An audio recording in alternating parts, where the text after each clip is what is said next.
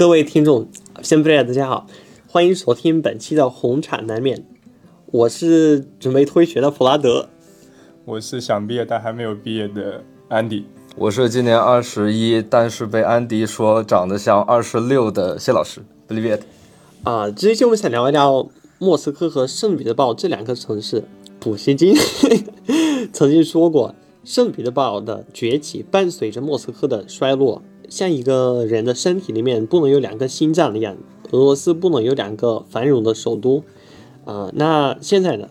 生活在这两座城市到底有多不同？留学生应该选择哪一个？啊，今天我们邀请了一位在圣彼得堡上学的嘉宾，啊，谢老师，啊，跟大家自我介绍吧。嗯，谢 b l i 大家好，我是谢老师，然后今年二十一岁，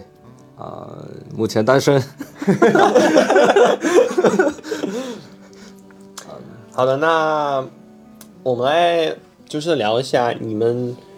嗯，当时选择城市的时候，就是决定来要来俄罗斯留学的时候，你们为什么会选择来莫斯科，就分别莫斯科和圣彼得堡？我觉得我当时选择来莫斯科的原因就是，我觉得莫斯科作为一个首都，它应该是结合了很多元化元素在里面，比如说经济、文化。以及娱乐方面的可能是整个俄罗斯最好的，所以当时中我考虑说，哎，选大城市还是小城市？小城市有它的好，比如安静；大城市有它的繁华。我认为对比之下，可能莫斯科是最好的。嗯，那谢老师呢？啊，我当时选圣彼得堡啊，一开始我是先决定要留学，后来决定来俄罗斯，然后在莫斯科和圣彼得堡之间犹豫的时候，呃，当时是来旅了呃旅游了一次。嗯，当时看着圣彼得堡，一切我都觉得这个环境都很好，跟我以前，嗯，我是个重庆人嘛，跟之前看到的所有的光景都不一样。嗯，没有高楼大厦，你能看到大片大片的蓝天，能吹着海风，可以去海边遛弯儿，那个城市我就很喜欢。但是，呃，莫斯科的话，因为它毕竟是在内陆，嗯，而且。就是经济压力或者说生活压力、生活节奏会相对的更大更快一些。其实老师这么说的话，就是那么我可能不选择彼得堡，原因是因为彼得堡有海。然后因为我长大的地方都在一个靠海的地方，所以海对我来说绝对不是一个首选的因素。所以你们是就是先来呃先看城市，再决定就是呃报名什么学校？因为我知道好多人他们先看学校，然后再选择城市。这这呃重要的因素是什么？我认为这是一个，这是两个取舍吧。就是它城市很重要，学校又同时很重要。因为学校决定你要学的专业，而城市决定你的生活。不能因为说我要去这个学校而选择一个我不太喜欢的城市，而是我要去这个城市，但是选择了一个不太喜欢的学校。我觉得这个东西很矛盾。嗯。但是我觉得可以做一个权衡，就是比如说拿我来说，我特别喜欢广告学。但是广告是一个新闻系的一个分支，而很多学校里面并没有广告学这个专业，它一般会叫新闻学或者等等。但是我又不想只学新闻学，我更想更详细点，那就广告。嗯。那么看了整一个大学里面，然后我发现，OK，只有目前我的学校有这个专业，所以呢，我就选择了我们学校。那么，哎，我们学校正好又是在莫斯科，我觉得这是一个 double in 的一个选项，那我就觉得 OK，莫斯科是我最佳的一个首选。嗯，其实我挺同意安迪说的，就是说，嗯，学校跟城市，一个代表的自己的学业，一个代表自己的生活。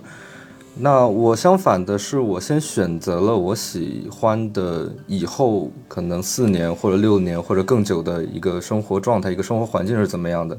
嗯，然后我再选择的列大。啊，尽我全力去考上这里最好的一所大学，因为对于每个留学生来讲，初到国外，总是会对自己的生活有一些畅想的。呃，离开父母也好，啊，离开家庭，啊，离开原来的朋友圈，来到一个新的城市，总会对这个地方抱有一些新鲜感。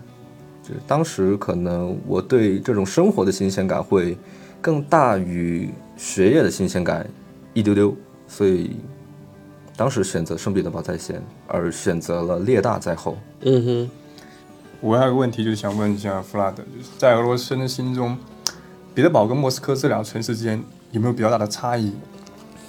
呃，有有，我昨天去专门找了一些，呃，可能大家都公认的，就是这两个城市还有它居民之间存在的一些区别。啊、我们来一个，就是一个一个看。呃，第一个我觉得已经，它其实已经成为那种刻板印象了，可能没有那么明显。呃，就是呃，这两个城市的居民用的那个词汇会有一些不一样。比如说，就比如说，呃，圣彼得堡人他们会说 b a r j u r 哦不对，他们是 b a r b a r i e v 他们会说 b a r i e v 对，然后莫斯科人会说 b a r j u r 然后 b a d i e s 我们说 b a d i e s 然后他们说 b a r a d n e shawarma、shawarma、grechka、grecha、square、sad、baton、bulka 等等的。嗯，哦，我所以我想问问谢老师，你读游课的时候，你在圣彼得堡读游课对吧？嗯，你就是那边读游课的时候，有没有就是遇到这样的？就可能老师会说，就不是 r i z a 是 r a 这种。哎，其实不会，就是我发现我自己身边的同学，包括老师，嗯，可能大部分的都是圣彼得堡的本地人，嗯呃，来自别的地方的人也有，但我好像还没有遇到过来自莫斯科的朋友或者老师，嗯所以说在语言方面不会遇到这个问题。就比如说古里采和古兰，古里采已经成为了自己的习惯，也没有人突然站出来说想要古兰。OK，那啊、第二个是这应该是最明显的，就是生活节奏。呃，嗯在莫斯科人都在就是一直在赶时间，呃，什么事都是匆匆忙忙的那种。嗯然后就比如说在地铁里面，好多人他们啊、上那个 ex escalator 扶梯的时候，嗯他们会就是他们可能不太想就一直站着，他们想自己上楼。但是我在身边，好像好像有的人甚至会坐在那个台阶。我嗯，听朋友说，其实在我的印象中，这两个城市节奏还差不多哎，不知道是不是当时我也是以游客的方式，嗯。就是在彼得堡旅行，嗯哼，因为其实从节奏上去看，就是最明显不是地铁吧，嗯其实大家进出的节奏都差不多，其实没有让我感觉到特别明显的差距吧。嗯哼，不知道是不是因为彼得堡的地铁是比较少，它它更深，好像。对它更深一点，然后嗯。它很多都是就直接你就就下一个地下二楼就一个高度你就到了地铁口，然后它不像莫斯科，嗯你随便一坐都是一分钟两分钟对，你你得你得跑，嗯然后但是当他跑出去之后呢，那还是得要嗯继续慢慢慢慢慢的走去上班的地方，那这么意思就可能是圣彼得堡地铁太深了，这个跑起来太累。对对。放弃了运。那其实我觉得这样还要看你自己的，就个人的生活节奏。因为我记得我在深圳的时候，嗯就好多人说深圳人都很拼命的工作，就是一直在赶时间 blah blah 对。但是我在那边感觉跟度假差不多。啊，这个跟角色代入有关系，嗯因为你是学生，而且还是外国留学生，嗯你是感觉不到那种就是每个人都不在不受那个环境环境的影响，对对，因为我觉得，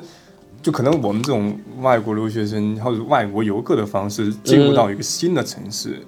你是很难感觉到差异化的。嗯哼，就哪怕你坐在那个，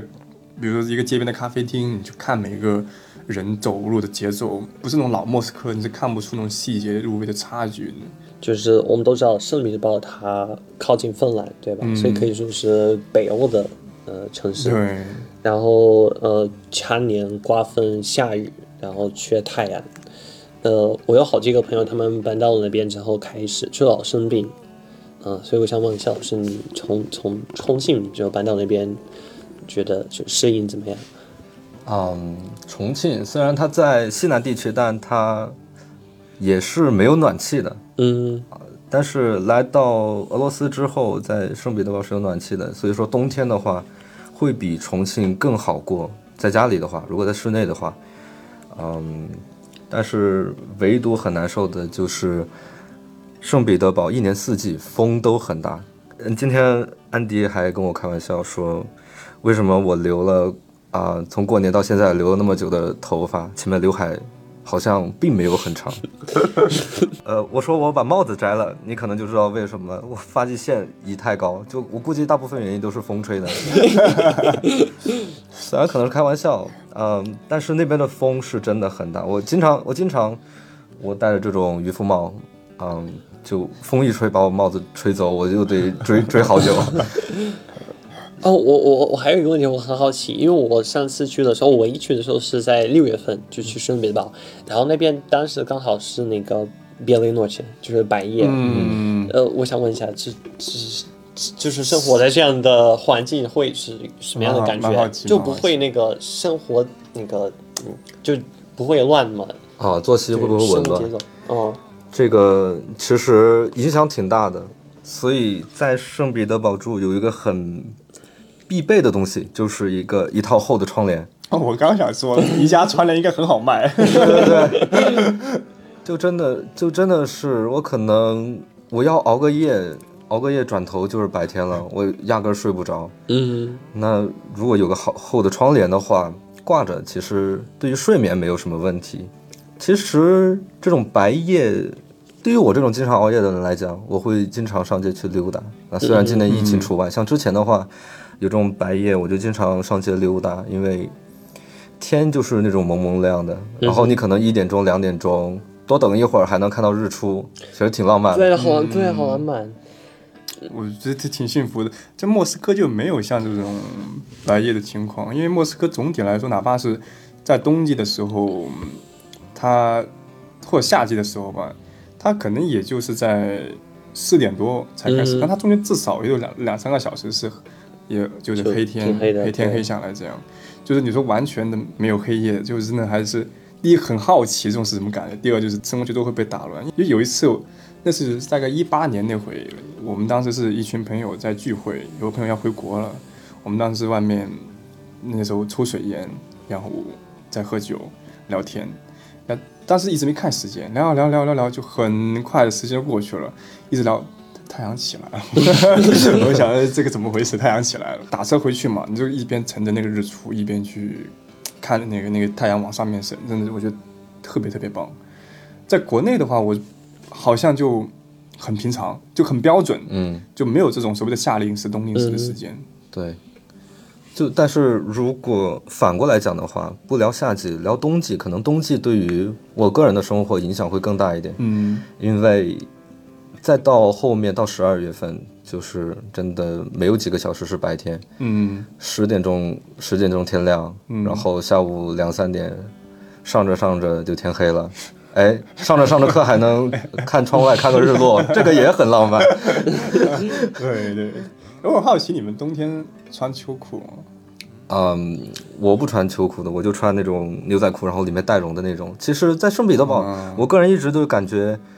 嗯，只要不刮风，其实不会很冷不会。但只要一刮风，那就完蛋了那就。完。你呢？你穿秋裤吗？我穿，啊，我十月份就开始穿，我也穿。就一到那个零零下，对开始零下的时候我就开始穿。对，是吧？毕竟才二十岁。没有，我是觉得我不知道为什么，就他们有些人不太喜欢穿秋裤，嗯，就觉得第一很不舒服，第二是怕进到室内时候很热，嗯他们就选择不穿。但是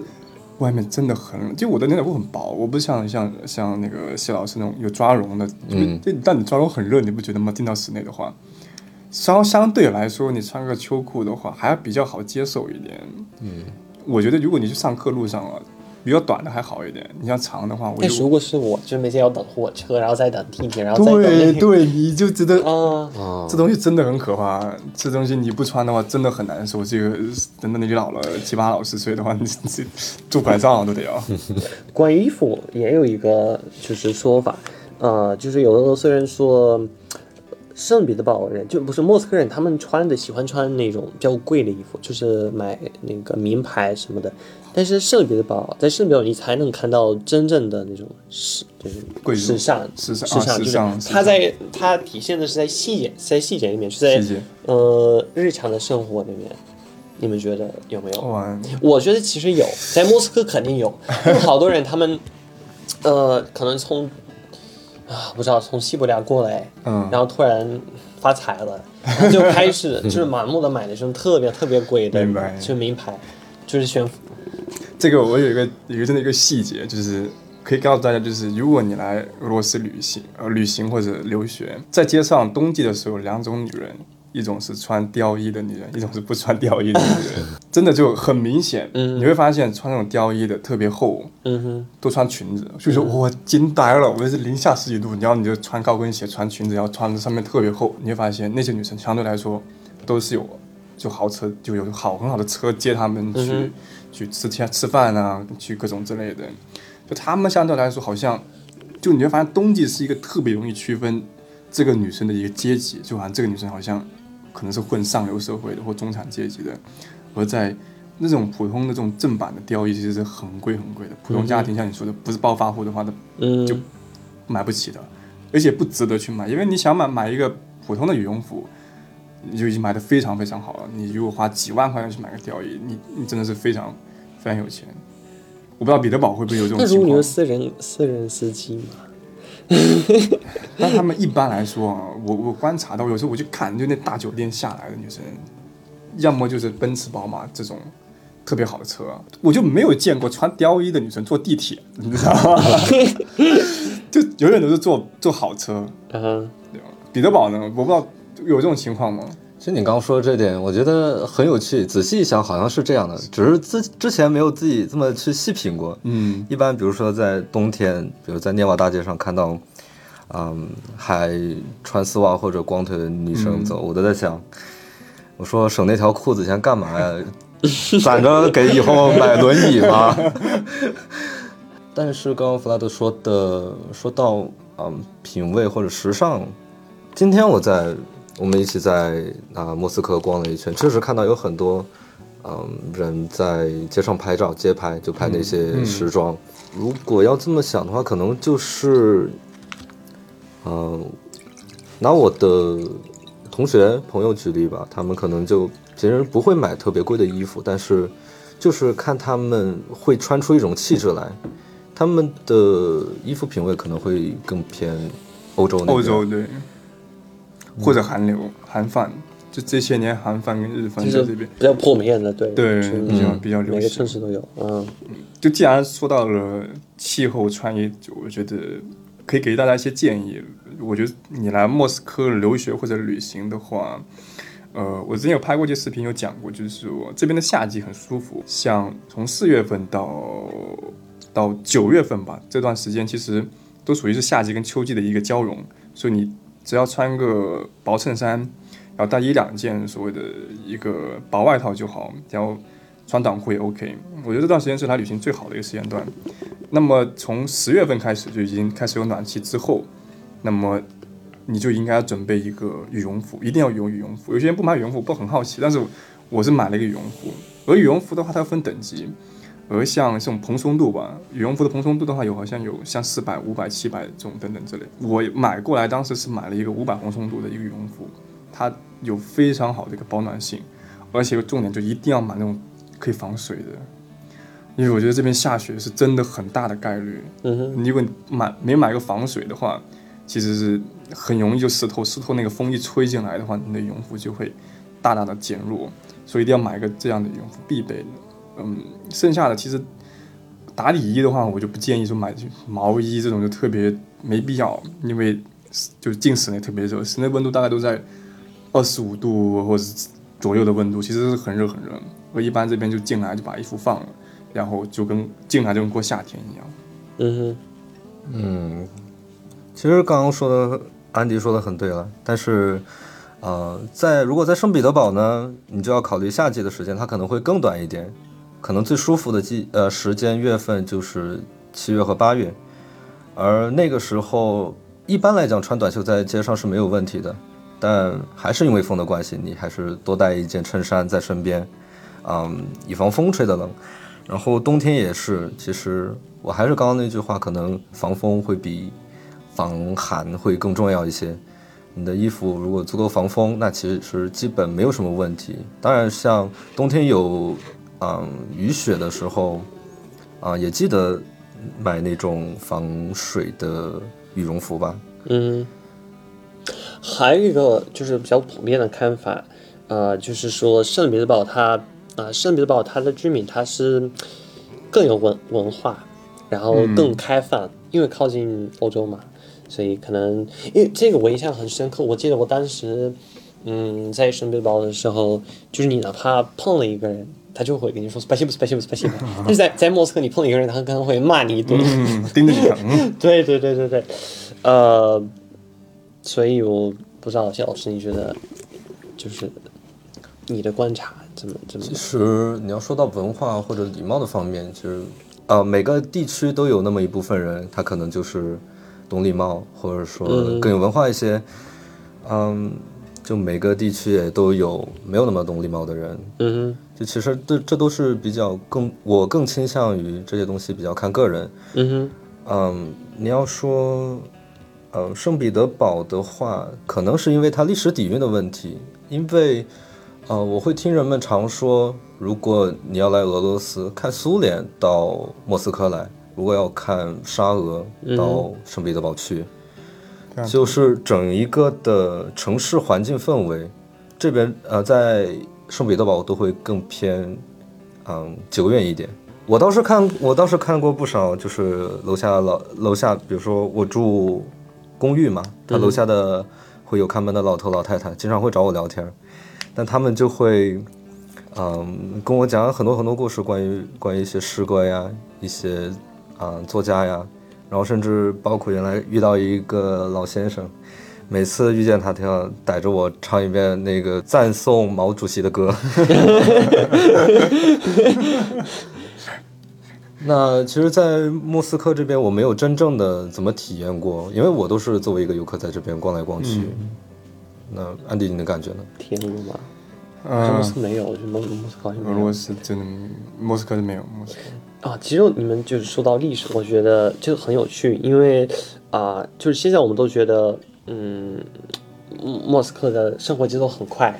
觉得大家很慢，然后 圣彼得堡它很嗯比较高雅，但是以前其实不一样，嗯、不一样，因为、呃啊圣彼得堡它是被那个 e t r 就是彼得堡彼得也是呃彼得一世建的，对，嗯那因为它是嗯改革者，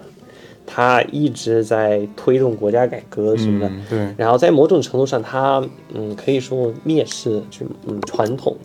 而莫斯科它对对他来说，他就是一种呃传统的老传统，旧传统，象征，对对，呃，所以他嗯大家都就是觉得莫斯科它缺乏温暖，缺乏那种嗯就是人情的人情味人情味，对。但其实以前是相反的，因为圣彼得堡它是按照就是那个 b i l d e r b e r 他邀请的那些国外的呃设计师，就是按照他们的那个、呃一些理念，理念对对建的，呃，所以当时大家都觉得这个城市很有洋气，很很呃，可能只有可能只有贵族配得上出这个城市，洛对对对对对对。国际范儿，对，就是就像上海，然后他嗯。可能无法给你那种归属感，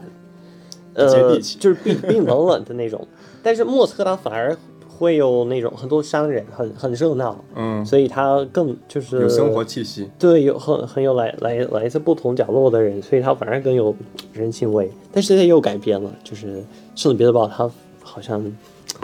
就更更有人情味。其实都说是好像好像，这个说的就好像是圣彼得堡跟莫斯科，谁当首都谁就更不近人情一点儿。啊，对对。嗯这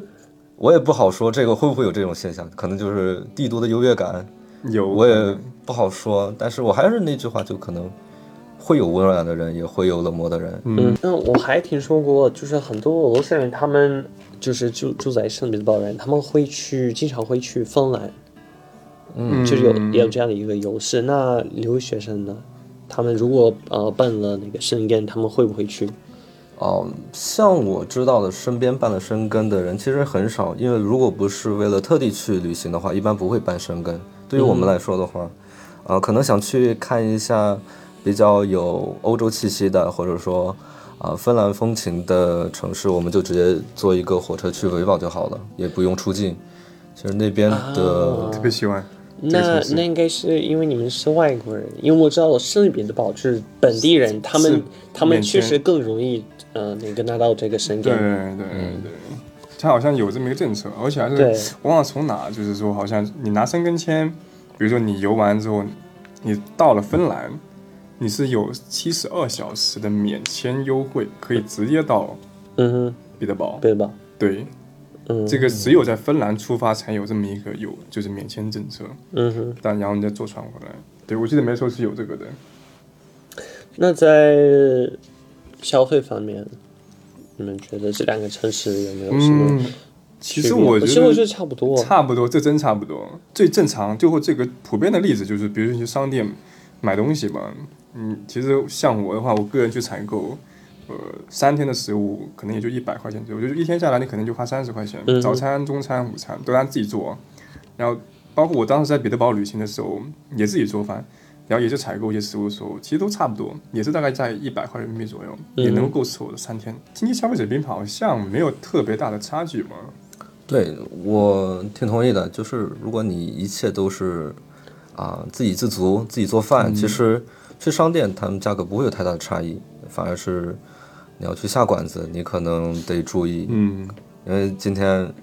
啊、也是在外面跟安迪跟弗拉德一起吃了个饭，看着他们的消费水平，我跟我预估的也不能说跟我预估吧，跟我对比起来，在圣彼得堡的消费可能会高出百分之十到二十左右。嗯哼，就单纯在外面的餐馆吃饭的话，会有这样的感觉。哦对，说到那个餐馆，你们觉得就是呃莫斯科的和圣彼得堡的中餐有什么区别？我觉得很有意思，就在于呃，彼得堡的中餐馆其实没那么多，因为当时我们我去玩的时候，我就想找中餐馆，然后我在地图上搜那个 g d a s k g 那样，嗯，呃，能找到的并没有像莫斯科这么密集啊。莫斯科其实几乎啊，你就是整个东南西北角都有中餐馆，俄罗斯人开的、中国人开的，呃，都能够找到，而且价格呢也挺参差不齐的。像我们今天就。对我这我这里也录上了。那你把那挂，你把那个。好，我们现在 继续 第二部分。我们先说一下一下情况。谢老师，你来说吧，这个这个货是你的相机闯出来的。我的相机的，我的相机的，就是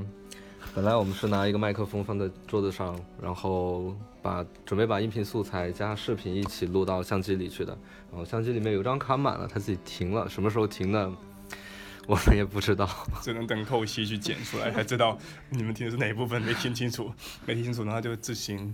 脑补一下吧。希希望就是尽量的能录多一点。好，那我们下一个。OK，那我想问一下，就是有没有一一刻、一瞬间让你爱上这座城市？哇，嗯、你先说完，让我先让让我先感叹一下这个东西。突然甩给我都没还还没做好心理准备。你说啊，我突然间爱上圣彼得堡这座城市对吗，？或者可能你没没有爱上，你可能觉得你在那边待了多久？在那三年，三年多了，三年半了你。恨这个城市，你觉得啊，我以后也不会，其实完之后不再不会了。其实这两个情绪都会有，然后，嗯，其实是先来的不喜欢或者说无感这个情绪来的比较快，一开始来的都是新鲜感，对，都会都会喜欢的，但是到后面是第一次入学失败的时候，呃，就是因为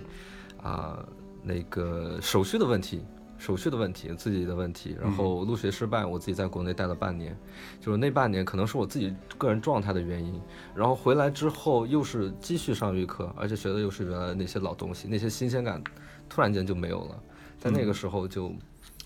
嗯，突然对对这座城市就没有特别大的热情或者说希望怎么样的，然后一直到后面可能也是一年后吧，嗯，入正式的入了戏之后，上了大学之后，有一天就突然自己心情不好，走到了就是瓦西里岛，然后普里莫区的那一个海滩上。那个海滩其实大白天的也没有几个人，然后寥寥无几，大家就自己在那上面，嗯，自己在沙滩上散步，有人就坐着吹吹海风，看到也有个有个大哥坐在一个木桩上，一包烟抽了一个下午。就是那段时间之后，我突然会发现，看海其实是特别对自己解压的一种，呃，一种解压方式吧，特别特别的能够释放自己。我当时有写一句非常非主流的话，感慨了。对我说，嗯、嗯，或许每一个走向海边的人都有心事，或者每一个有心事的人心里都有一片海。哦，有点非主流，但是但是确实就是那个时候，我突然发现，呃，生活在这座城市固然有它的不好，就算再不好，我也可以走到海边，我可以把所有的情绪就慢慢的随着潮水就这样退走。说呢，我今天读过一本书，叫做《城市与压力》，就是副标题叫做“你为什么选择或爱上这座城市”。呃，里面有一句话我很喜欢，就是当你觉得你已经爱上这座城市的时候，这座城市一定是为人服务。嗯我其实去过中国内的城市并不多吧，但是我并没有觉得这个城市是为人服务，它反而是为经济服务，为驱动整一个国家的利益服务，而很少为人服务。而莫斯科是我认为它是在为人服务的一个城市，比如说公园，你会发现，无论大小或者是远近，莫斯科公园会特别的多。除此之外，莫斯科还有很多那种为儿童所设计的儿童乐园，特别多这种你小区里面基本上都有。对对而在国国内就基本很少，它除非是自己的小区或很高档的情况下，他会自己建一个儿童乐园，然后去供一些儿童去玩。但你会发现，在莫斯科那种开放式小区，它有特别多这种小的东西。还有一个细节也是我前段时间才知道，就是我不知道你有没有发现，或者我弗拉德应该知道，就莫斯科地铁啊，嗯你从上面往下走是女的声音，女的播报音；对对，从下面往上走是男的播报音。你知道嗯为什么吗？为什么哦我不知道？是给盲人的，因为盲人是没有方向感，但他要听那个声音的时候，他知道他的方向是往哪。哇，我听到这时候，我发现哇，这座城市就是为人服务。嗯，这么说，我回去坐地铁的时候，我得仔细听听。真的，你可以听听彼得堡的，说不定就是这样。嗯，都你不说都没注意过。但是自己有两个声音吧，嗯，还是大概吧。我我我明天早上起来我再做一遍，好吧？你都没睡醒啊。但是我觉得真的是以一个游客或学生的身份来到这个地方，你立马立马就能感觉到它的舒适性，它在为你而设计，它在为你的每一步，你跨出的每一分每一秒，生活在这里的每一分每一秒，都在服务你，让你更加的愉悦跟幸福。去看俄罗斯人，哎，没有表情或笑容，其实这只是他们嗯外表下的一种，或者是天气下所形成的一种自然的，呃，一种一种形态吧。但其实内心的俄罗斯人，其实我认为是也也是跟这个城市是一样，也是非常非常的，我认为非常热有热情性，非常的具有乐观主义的。是吗？俄俄罗斯人发出了一个惊叹的疑问：是吗？是吗？我是觉得哦，是我 看错了，自作多情了。没有，我就是觉得你对莫斯科的评价可能太是偏高了吗？偏高了，对，因为不知道为什么，可能是快知道自己快要离开这座城市了吧。对，嗯，因为我最近还在想一件事情，因为我最近办签证了，最后一、嗯就是最后一张延签了。嗯以前我来的时候，有些或者我家里的长辈问我，哎，你还有多年的留学要读啊，或者要他多年书？哎，没几年了，一两年、三四年。但当你有了一个确定的时间，就你的护照上有了一个某某日、某某月，嗯，你要离开这个城市了，我的时间已经开始倒计时。以前觉得年年年这样过，没有时间概念，但有有当时间变成了一个天一个月之后，你会发现时间是过得非常非常快。慢慢慢慢的，我我又想回到了刚来那会的感觉，重新再去认识一下莫斯科。哇，不要说这么这么这么伤心的事对对，啊，认真了，我我想问你们一下，你能不能分享一下，就是你们这里有没有发生什么比较有趣的事，或者嗯，可能爱情或友情这种，对对对对那种，谢老师有吗？我肯定也，我肯定有，我还蛮多的。我有，你说我在彼得堡还是在莫斯科？当然在深圳吧，啊是彼得堡的嘉宾啊！啊，那可以，那莫斯科的故事就可以省掉了。嗯，圣彼得堡，其实因为一开始的基基本上可以说是头两年吧，我的大部分的生活其实跟俄罗斯人没有特别多的接触，因为直到入戏之前，我都还没有正儿八经的俄罗斯朋友。嗯，嗯，所以说前两年的预科生活基本上就是在跟中国人打交道，也不能说有多多特殊吧，但反正就是也会见到一些人，他们的所作所为就可能会刷新我对这个世界的下限。嗯这可能就是我经历过觉得，嗯，最特殊的一件事情。那不管它是好还是不好，多少也是让我开了点眼界。嗯，这可能就是一点儿小故事吧。你们具体一点的？具体一点哦，我都有点偏了。有有点，你是聊伤心事是吧？呃，有点没想好，打个样吧，打个样好打。个样吧。嗯，其实来来来莫斯科这么多年，就是这个是我第一次聊这个有关于我前女友的事情。我很少去跟别人聊我的爱情，是因为因为因为很难聊，也不好聊。这个你首先要征得女方的同意去分享这个故事，但是今天呢，就是算了，喝也喝也喝多了，然后呢就也不也也也也不征求这个女方的意见了，然后就简短的聊一聊，我认为可能这些年在俄罗斯的一个呃最幸福的一件事情，就是认识我的前女友。虽然我们已经分手了，但是跟她在一起的这一年多的时间里面，我认为她算是完成了我，或者是我们俩是之间吧，都都完成了一个呃所谓的就是就交往一个异国异异国的伴侣的一个一个想法，因为。呃，他特别喜欢韩国人，所以他一开始误以为我是韩国人，所以他一直很想认识一个韩国的男生，然后就后来我还撒了一个谎，就是说我妈妈是韩国人。等一下，等一下，我们这边我们要讲一个故事。前几天我们和 Andy 啊、逛在那个红场，然后我我们就是啊、站在那个 sub Vasily s u b o r t 的 Vasily 我忘了叫什么名字，哇就是面，前然后有一个女孩子，应该十三十岁的样子，然后就他的声快哭出来那种声音过来，然后问他能不能拥抱你一下。我我一开始就愣了，我就问他啊啊，我就惊呆了，你知道吗？那时候我就我还问还要说什么，又没反应过来，突然就有个人突然在我面前说。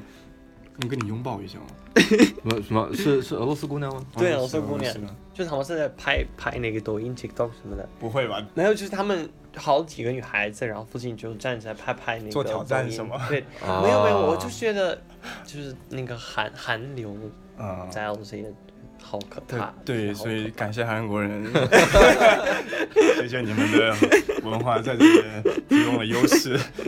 那么接下来就是，反正就是就是，我就撒了个小谎，就是我妈妈是韩国人，但是只是开玩笑，但是认真了，你知道？后来发现她当真了。后来我跟她讲说这事情是假的，我妈不是韩国人，我妈是中国人，就惊呆了，就说你是你这混蛋。那么就是因为这个事情之后有个契机吧，然后我们就就认识了，然后就很快吧，认识一个月就交往了。那个时候就他给了我非常大的包容性，那时候我才大一上学期才认识他，然后俄语讲的真的是那种就跟这个半吊子一样，不会不太会，就是一般用手语加那口语加方言的方式他。会吗？他会讲中文吗？不会啊，他就很大包容嘛，包容你讲不会，包容你，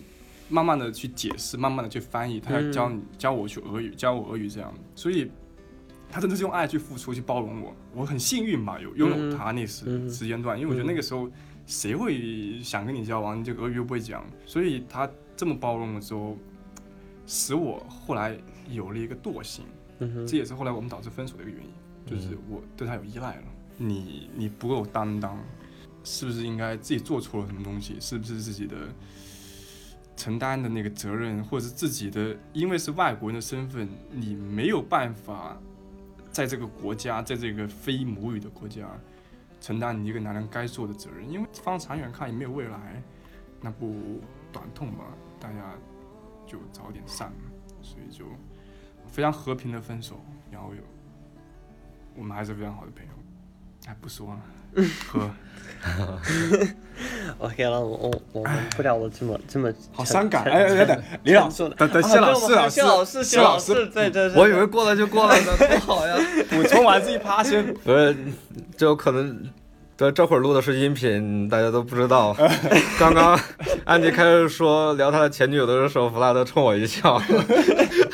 我发现事情突然不对。我说美好的记忆、幸福的记忆，怎么突然从这儿开始了？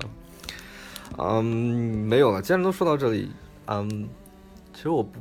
哎，你不用抱对我抱有太多期待，我不会分享我前女友什么。但是，嗯，但是谈过感情，在这里谈过感情，会让我自己意识到了独立的重要性。就是我突然真正的从一段感情走出来之后，真正的自己开始提升进步了，真的开始独立了。这可能是我想对我的前任表达了最好的感谢。希望他收听吗？你收听的话，你扣个一。别了，别了，不至于。嗯，这其实当时在一起的时候，因为我的对我的之前的前任他是中国人，我们的生活可能说已经很大程度的交织在一起了，但是最后还是选择了分分手。可能大部分的是我的原因。我想着，我一直想在做些事业，想去做一些什么事情，想去冲，想去闯，但是，嗯，可能。在面对他的时候，我又不忍心这么就把他留下，然后我自己去做那些事情，可能也是我不够成熟。那就是这段感情之后，我自己才会学着去怎么好好的跟自己相处，怎么跟自己对话。嗯，如果会有下一任的话，我要怎样的去安排好？嗯，我的事情。然后对他负责，对我自己也负责，可能就是这样。爱情、工作、学习等等。对，但是现目前还是单身啊，还是单身。OK。那你会跟俄罗斯人谈？对，有哎，对对对，就你有有有人表白过你吗？或者你有没有喜欢过俄罗斯的姑娘？没有哎，其实。没有哎，你这次话拉这么长，没有。因为我跟我跟俄罗斯人相处的时候，我不会想到就是就即使是男生或者女生之间，不会不会想到男女朋友这一层，压根就没有想过。嗯，可能是谢老师境界不同。对对对，可能是可能是呃文化差异的原因，可能也是我自己的这种语言的不自信吧。我。我自己都觉得，我在和中国人谈恋爱的时候，我都有很多的事情需要说出来，我们需要沟通，需要沟交流清楚，也不是说说完就能了事儿，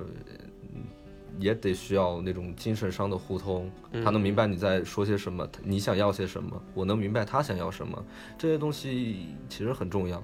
但是可能是现在自己的水平还不够，所以说现目前还没有那种想法。再练再练几年，差不多。嗯，我怕再练几年要回国了，没机会了。嗯，但是我觉得有一段外国的练习，就爱情在这个地方，哪怕你带不走、带不回去，就留在这个地方。嗯，对吧？有句话怎么说来着？就是什么东西留在这就留在这吧。就反正那个你们脑补一下吧，大概这么一段话。就把美好留在这，就留在这吧，带不带不走。没懂，没懂，没懂。OK。嗯，好吧，那你们这就最后能不能呃？给听众一些呃生活方面的建议，我们还是要回到主题，回到主题，回到主题。莫斯科和圣彼得堡对啊，差差太远了，对不对？差点差点聊到那个圣彼得堡和莫斯科的女孩谁更好相处，差聊到这儿去了。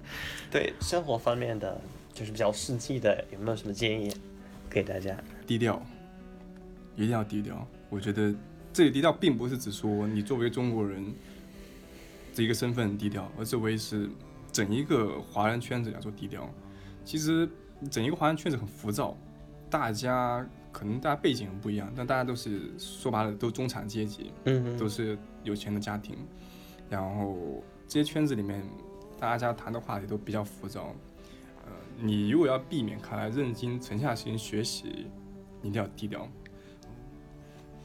OK，那是如果到我的话。嗯，你建议我给，嗯，各位留学生一个建议吧，就是先，嗯，给自己多一些时间去想清楚你自己想要什么，可能比你在哪个学校，比你在哪座城市，比你和怎样的人相处这些更重要。先想清楚你自己最想要的东西是什么，你以后的想去走的那条路你可能偶然间就会迸发出那个灵感，迸发出那个想法，你一生都想为之奋斗的那个目标。比如说你刚来的第一年那个预科的时候，其实你的时间是非常充足的，嗯你可以尽量去接触外面的世界，接触不同不同各种各样的人，但你自己要分清楚好坏就是了。然后尽量的去试错，去尝试一些你原来从来都没有机会或者说不敢去尝试的东西，嗯，去慢慢的摸索到自己想要的那条道路是什么，然后再去决定你以后想去哪个学校，想去哪个城市，想留在哪儿之类的。这是可能是我个人体会比较大的一个建议吧。那我再我再补充一点，就是就是你就不用放在我面前，我在想说，我说完你也说，好，就我想的就是我现在有点说不下去。就是我嗯，咱们这其实关于城市的主题嘛。你来这边留学吧，我认为大多数人心理曲线一定是一个一个所谓的就有个微笑曲线型。嗯就你来到这边，你要你经历一个非常难过或低谷的时期，然后过这个时间段或迈过这个坎之后，你一定能够找到自己的方向，为之前进。为什么说这个微笑？是因为很少人来到这边第一年、第二年是非常开心的度过，因为你会遇到各种困难，比如说语言、文化、饮食，各种各种，这些冲突会造成你心情非常沮丧。对，所以我很很很很讨厌人问我，就是上上次我们录那个 Q&A 的时候，有人问我我们怎么怎么怎么怎么很快适应当地关系，嗯这不可能的事情，不不可能，真不你不可能适应。对你想想，你是个二十几年、十几年生活在中国，你突然间来到了一个西方国家，我现在本来到圣彼得堡，我又不会适应。对这个东西真的不可能是。所以，当你一定要迈过那个微笑的中心，迈过这个坎，你一一切往上走，你会发现，你一定会爱上这座城市，无论在彼得堡还是在莫斯科，因为你会感觉到一种，我认为是前所未有的幸福。这种幸福不是我们所谓定义上的幸，就是俗称上的定义的幸福，而是你会发现，你作为一个不需要考虑工作、不需要考虑社会压力、不需要考虑就是俄罗斯人当地要考虑的东西，你就买杯咖啡，坐在一个角落或坐在一个马路边上，你就看着行人走来走去，你以一个上帝的视角看着大家的时候，你会发现，因为你又不属于这里，但是呢，你又生活在这里的时候，嗯，我认为这种境界、这种内心对我来说是非常非常爽的。另外再提个事情，预科不要交朋友，十个里面八个都要走。我预科来七个朋友，现在就我一个留在这。嗯，我跟你讲，预科那一年就是基本就是筛筛子一样，就全都给你塞走了。对，就很多人都是瞎来的，想也没想好要干嘛，然后父母安排就来了，自己来了干什么不知道，然后就就被开了，待不下去了，天气太冷了，各种原因，就想好了你才来，没想好再待一年慢慢想嘛。对，所以我一开始说，可能预科那一年，你可能是被家里安排过来的，可能是，嗯，自己就是想脱离家庭，想出来自己生活，但是一开始那一年真的要自己把握好，你真的嗯。要不断的去尝试，不断的去探索你自己的边界，嗯。然后你知道你自己想要干什么了之后，然后你认定了，不管是莫斯科或者圣彼得堡，你现在的在的城市，或者说你想换一座城市，你既然都认定了你想做的事情，那你就朝你认定的那个方向去冲就好了，就不论你在什么地方。有这五年去想很快，比如我们现在我们三个人，你看弗拉德研一了，我大四，谢老师大二，我们三个代表三个不同时间段，对吧？但我觉得我现在就回想五年很快，我真的很后悔，有的时候在家里面就这样睡过去一天，那天没有花出去就走路散步，就多了解这个城市。那可能谢老师刚开始他的生活，他可能还有三年的时间在这里，他还有更多的计划在这里完成，像。哎，弗拉德就待腻了，他更需要离开这里了，去到中国。嗯，对，也不一定，也不一定。呃，好了，那我们今天聊的差不多吧，聊的还蛮多的，对，对聊的特别糊涂，对都喝醉了，哎呦，我都喝了不少。啊，对，一次次不带出去，那是干什么？好的，那我们。我们一般没有没有，我们先谢谢一下 这次谢老师能够参加我们这次的播客录制。没有没有，我也特别荣幸。我觉得能在一起聊聊天，录一个播客，我觉得对我来说，个人来说也是受益匪浅的，也很荣幸。希望大家会喜欢这期播客。好，那我们啊，下期我们下期见，节目见，拜。拜拜拜。拜。